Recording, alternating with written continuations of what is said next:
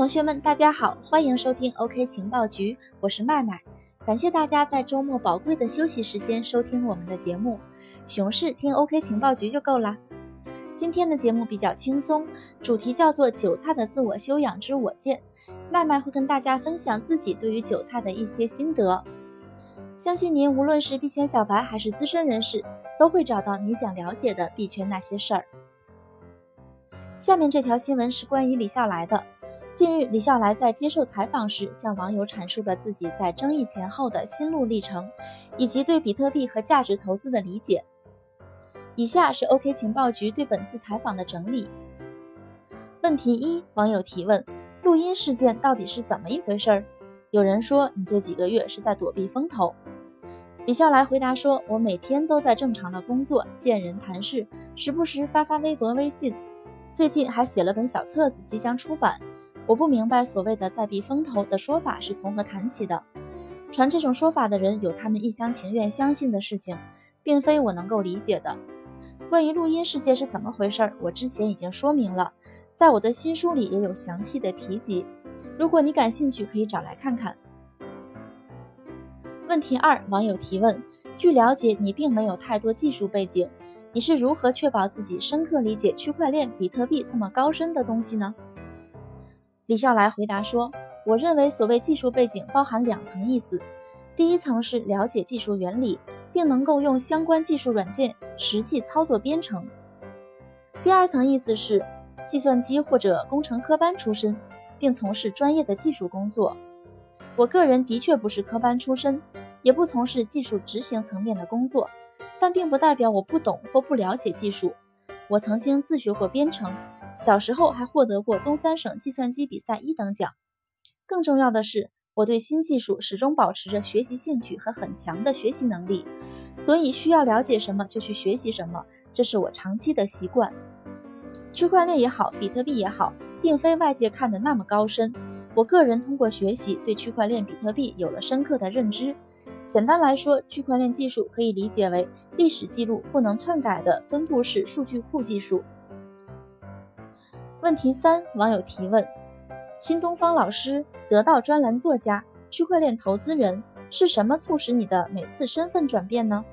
你在加入新东方之前的经历是个谜，能分享一下吗？李笑来回答说：“我并不认为随波逐流是一个贬义词，我觉得能够清晰地感受到时代的潮流或者脉搏是一种极强的竞争力。深入研究大环境，结合自己所处的位置，做出恰当的决策，其实是每个人都应该挣扎着做到、学到的本领。我只是不断挣扎而已，并没有什么了不起。另外，也不存在什么迷吧，我就是一个普通人。”我的生活经历基本上都是公开的，网上有很多报道和转述。如果我在加入新东方之前的经历很少被报道，那只不过是说明之前我太平庸了，所以没有人知道我是谁而已。问题四，网友提问：区块链和比特币到底是什么？如何快速理解它们？既然区块链代表着趋势和未来，根据你的判断，BAT 会如何布局区块链呢？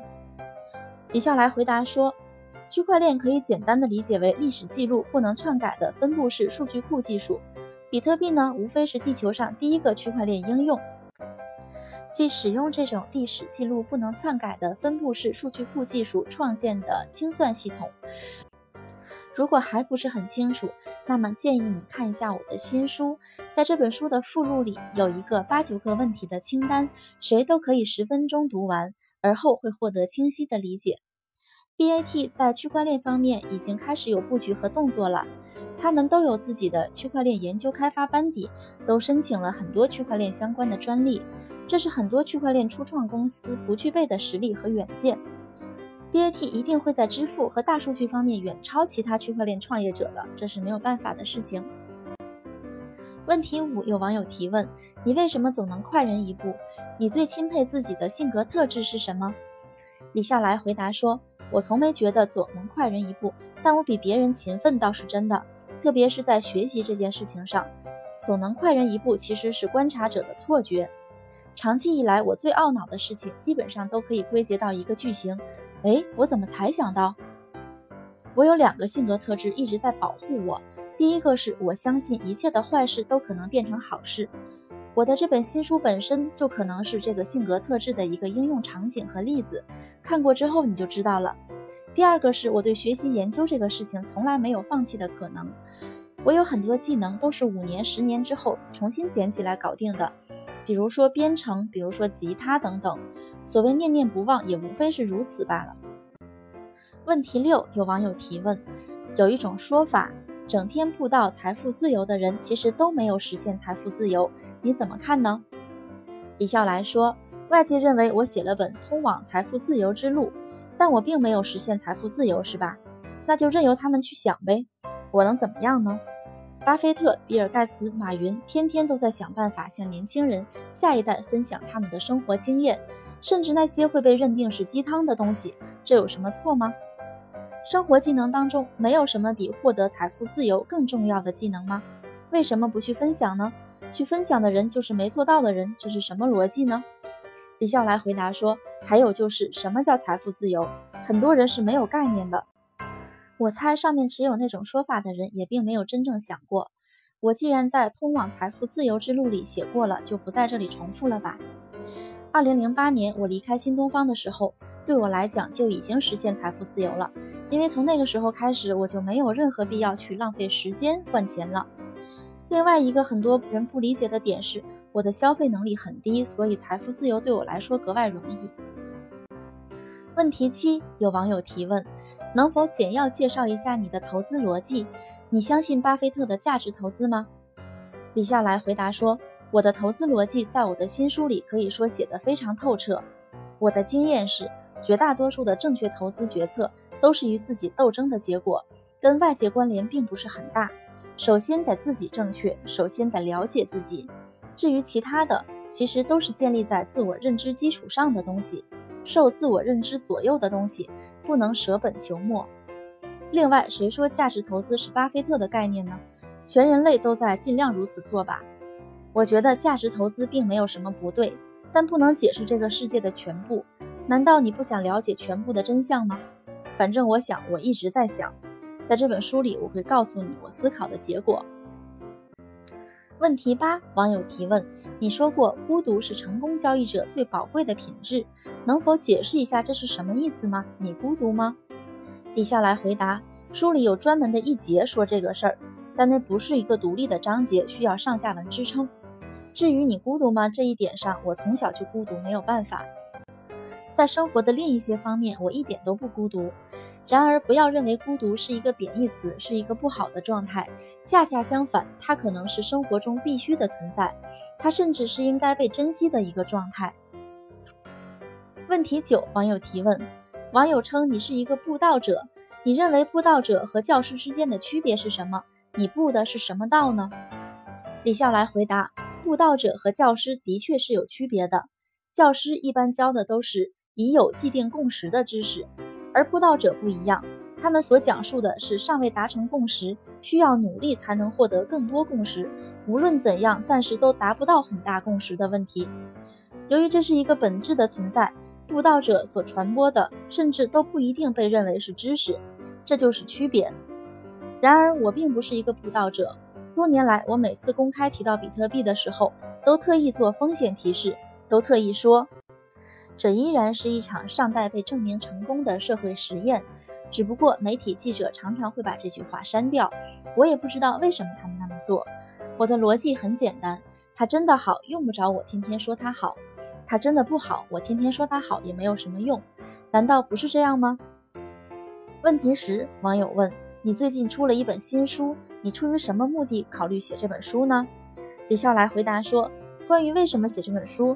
在我新书里的前言也有解释，起源于外界对我的一个误解，但由此我也看到普遍存在着不合格的投资者，他们对于投资的基本概念和原则尚不清楚，对于投资标的情况和风险不了解、不计算就冲动地做出决策，甚至倾其所有，这样的结果容易造成损失，甚至倾家荡产。因此，我把这些年来一些观察和心得分享出来，希望有所帮助而已。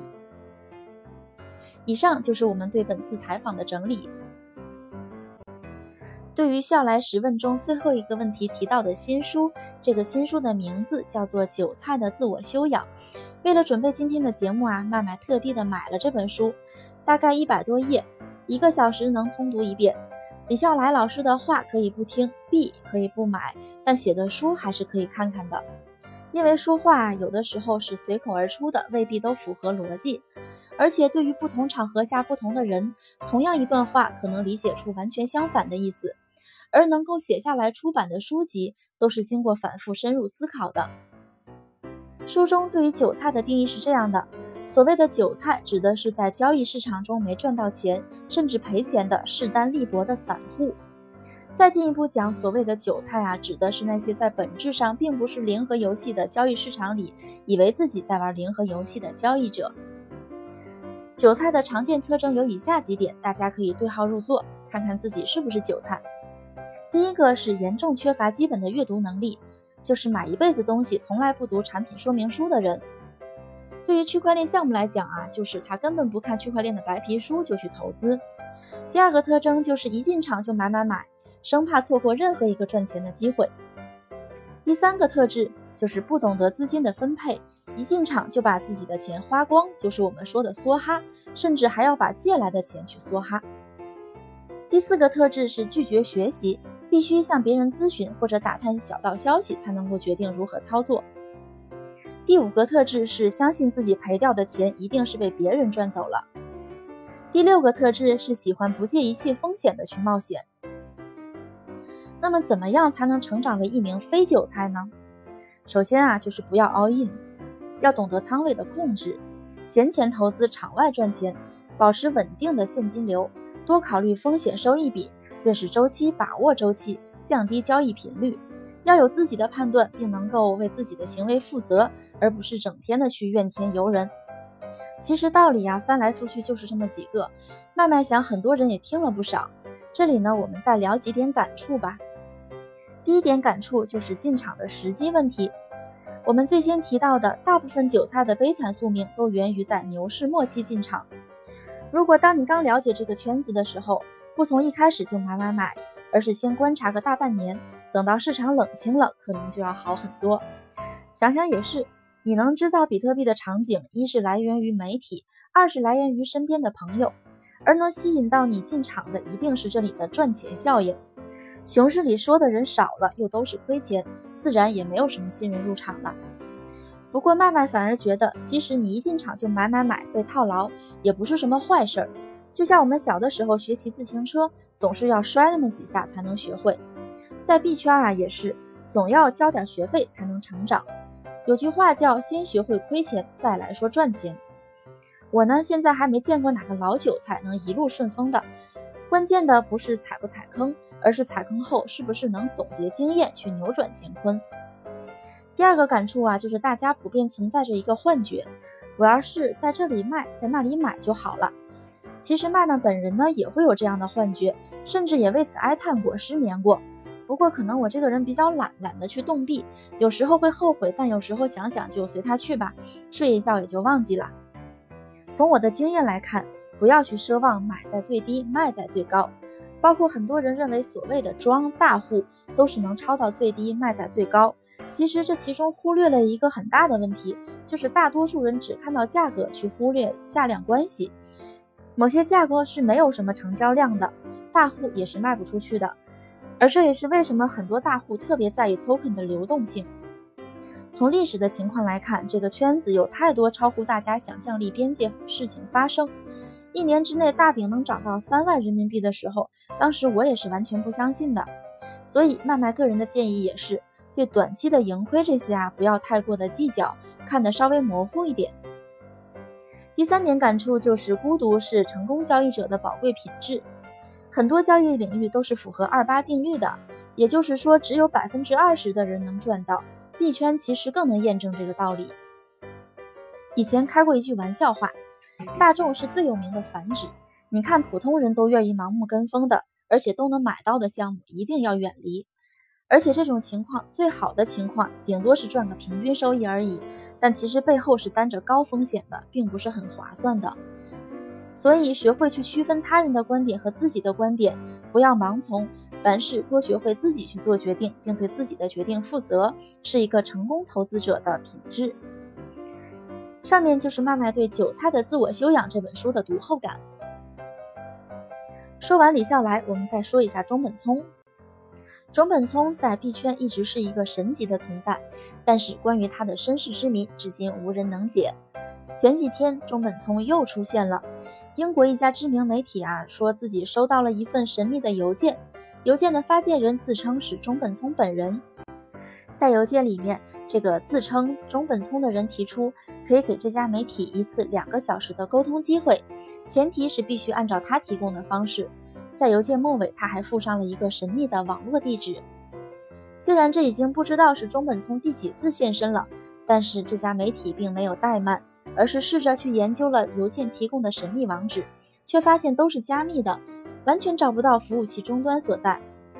媒体尝试着与这个中本聪沟通，还真的得到了回复。中本聪表示啊，这个中本聪并不是他自己的真实姓名，之所以消失了这么多年，是为了避免自己的言论成为所谓的权威，而影响去中心化的发展进程。在这次隔空采访中，中本聪啊耐心地回答了媒体提出的一些问题。这些问题啊包括比特币扩容、其他共识机制的发展、国际政策、分叉币等等。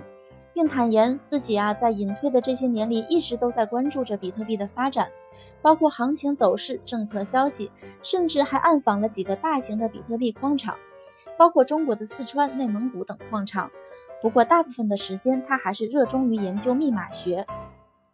中本聪身世之谜可以说是当代区块链行业最大的未解之谜了。不止有人的地方有江湖，其实有谜的地方啊也有江湖。中本聪的名头实在是太响了。每过一段时间，就会有人站出来说：“我就是中本聪，或者他就是中本聪。”那我们梳理了几个中本聪的猜测版本哈，现在分享给大家。第一个猜测啊，就是中本聪的真实身份叫多利安中本。多利安中本是居住在加利福尼亚州的日裔美国人，哲史就是他出生时的名字。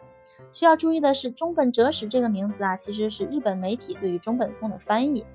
除了名字相同以外，多利安在采访时亲口说：“我已经不再参与他了，不能讨论他，他已经被转交给其他人，他们现在在负责，我已经没有任何的联系了。”随后，多利安澄清道：“自己说的事情啊，是之前从事的军方保密工作，并不是比特币。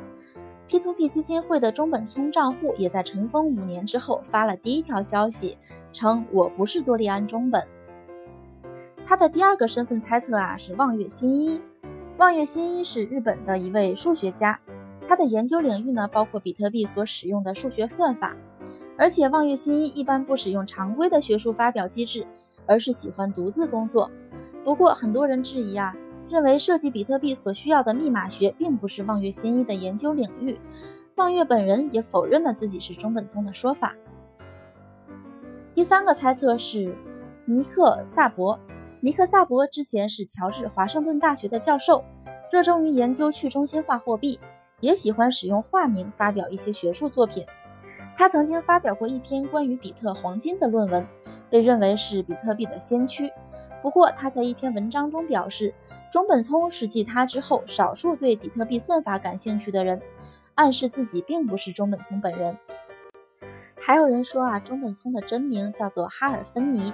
哈尔芬尼是一位著名的密码朋克和密码学家，他是2009年第一个从中本聪那里接收比特币的人，还是第一个下载比特币客户端的人。然而，哈尔芬尼在2014年去世之前否认了他是中本聪的说法。上面几个人啊都是被猜测的，那下面这个人他自己跳出来说我就是中本聪。这个人是谁呢？他的名字叫克雷格·史蒂芬·怀特。我们以下啊就叫他怀特。怀特是一位澳大利亚的企业家，也是首位公开承认自己是中本聪的人。他声称自己拥有中本聪的加密签名档和早期的比特币地址私钥，但这一言论饱受争议。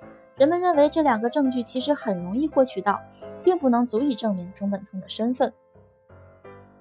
还有很多人认为啊，中本聪其实不是一个人，而是一个团队。他们的依据是中本聪在发言和程序中切换使用英式英语和美式英语，并且随机在全天不同的时间上线发言，似乎是账号是有多人在操纵的。比特币核心开发团队的工作人员认为，它的算法呀过于精良，并不像是一个人单枪匹马就能够完成的。很多人认为啊，中本聪是一个虚构的身份。这种猜测在于中本聪极少透露自己的真实信息。在 P2P 基金会网站的个人资料中，他自称是居住在日本的三十七岁的男性。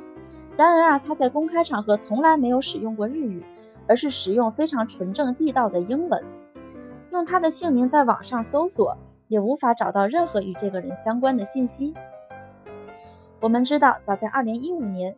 加州大学洛杉矶分校金融学教授巴格乔杜里便提名中本聪为2016年诺贝尔经济学奖候选人。尽管获此殊荣，中本聪也一直没有出现。中本聪为何把自自己包裹在层层的加密代码之下呢？我们认为主要有三个原因。第一个原因啊，隐匿身份是为了规避外在的风险。发行货币本来是一种国家行为。而中本聪发明的比特币是建立在无政府主义，或者说对政府以及中心化金融机构缺失信任的基础上，加之比特币的发展速度非常快，不仅如此，还带动了其他币种的出现和滋长。目前在世界范围内的市值是非常巨大的。打击一种现象最常见也最有效的方法，莫过于抓典型了。那比特币就是一个典型，它是一众加密货币的鼻祖。尽管它是一种加密货币，一旦被一些国家界定为非法发币、纵容经济犯罪等非法行为，中本聪本人可能面临一些刑事责任。第二个是为了避免个人的言论影响去中心化发展进程。我们都知道币圈的大佬的号召力是有多强，尽管现在的共识在于币圈大佬全部是自带流量的网红，但事实的确是他们振臂一呼，后面的韭菜就蜂拥跟随。中本聪可以说是币圈大佬中的王者级别，他的任何言论和行为都将影响到很多人，因为在大家眼里他就是绝对的权威，这与他所倡导的去中心化是完全相悖的。第三个原因呢，是为了保护个人隐私与人身安全。别看平日里大佬风光无限，可是每当遇到币价跳水、主网漏洞等问题，大佬就会被揪出来问责。看看近期在上海被围追堵截的威神，以及此前饱受争议的 EOS 创始人 BM 就知道了。中本聪的身份一旦被公开，将要面临的也许是负面评论不断，甚至是人身攻击。这样看来，还是被代码包裹的世界更安全吧。最后，OK 情报局想说的是，区块链本身就是靠代码说话的。中本聪本人到底是谁，其实并不影响什么。比起那些频频喊单刷存在感的空气项目来讲，中本聪更像是一个在背后默默贡献着技术和代码的极客，一个极度理想化的大咖，并且把他的理想分享给全世界，为各行各业的未来啊提供了很多的想象与研究的空间。好的，我们今天的节目就到这里啦，欢迎大家订阅 OK 情报局，熊市听 OK 情报局就够啦。我是麦麦，我们下期再会。